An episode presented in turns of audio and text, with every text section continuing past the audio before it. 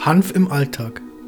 Im 19. Jahrhundert nahm Hanf in der Produktion gesunder Textilien, der Papierproduktion, der Heilkunde, der Erzeugung von Farben, Lacken, Schiffsseilen, Segeltuch und Grundnahrungsmitteln in Europa völlig zu Recht noch eine ganz bedeutsame Rolle ein.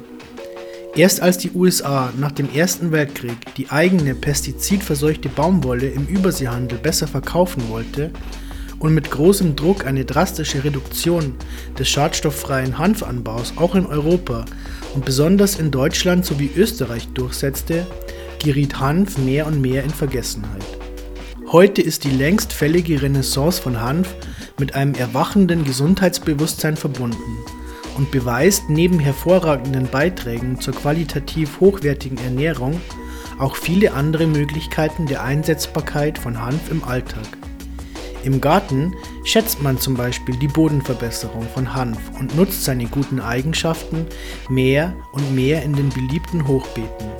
Hier sorgen Reste von Hanf-Dämmstoffplatten über der untersten Schicht von Ästen und Zweigen sowie Waldhackgut dafür, dass die Erde nicht absickert und das Wasser auf optimale Weise gespeichert werden kann, also keine Fäulnissituation entsteht. Hanfstroh hilft Wurzelkrankheiten bei Nutzpflanzen zu vermeiden und bietet stabile Wachstumsbedingungen. Nicht zuletzt als Schneckenmauer eignen sich Hanfplattenreste bestens. Früher wurde Hanf im Bauernhaus zum Aussperren der Mäuse verwendet. Getreide oder auch andere landwirtschaftliche Erzeugnisse am Dachboden sicherte man durch Zwischendecken aus Hanf die Mäuse. Das ist bemerkenswert, da sich Mäuse in die heute so vielfach eingesetzten Kunststoffschaumplatten gerne Gänge oder Nester zum Überwintern fressen. Ebenso werden Mineral- oder Glasfasern leicht zernagt.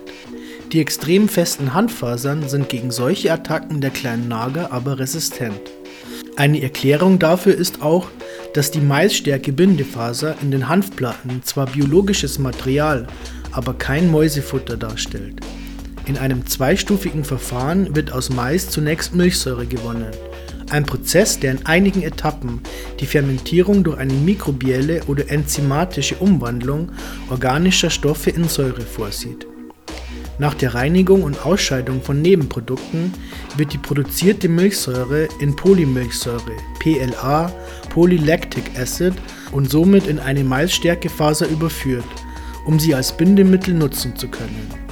Für Mäuse ist die PLA-Faser, wie die Praxis gezeigt hat, als Nahrungsmittel aber nicht interessant und bildet deshalb in der Verbindung mit den Bitterstoffen Polyphenole in den Handfasern eine natürliche, aktive Barriere gegen jeglichen Schädlingsfraß. Hausfrauen schätzen diese Wirkstoffkette, da sie Vorräte durch Hanfbarrieren von Schädlingen verschont. Insbesondere auch Motten arbeiten sich nicht durch Hanf. Dämmstoffplatten aus Hanf sichern das Haus zudem vor Staubläusen. Und obwohl Ameisen als reinliche Tiere bekannt sind, erfreuen ihre intensiv frequentierten Straßenzüge im Haus kaum. Hanf schützt vor ihren eifrigen Besuchen. Ein besonders interessanter Einsatzbereich bietet sich den Imkern für die heute so mehrfach bedrohten Bienenvölker und ist damit auch in die allgemeine Beachtung gerückt. Die Auskleidung der Bienenstöcke mit Hanfplatten sichert nicht nur vor dem Einnisten gefährlicher Bienenschädlinge, sie bietet auch einen ausgezeichneten Kälteschutz. Hanf verbindet uns also wieder mit der gesundheitsfördernden Natur. Die Vorzüge dieser bewährten Heilpflanze mit breitem Anwendungsspektrum überraschen hinsichtlich der wissenschaftlichen Ergebnisse von Wirkkraftuntersuchungen sowie den Studien zu ihrer fachkompetenten Hintergrundsystematik.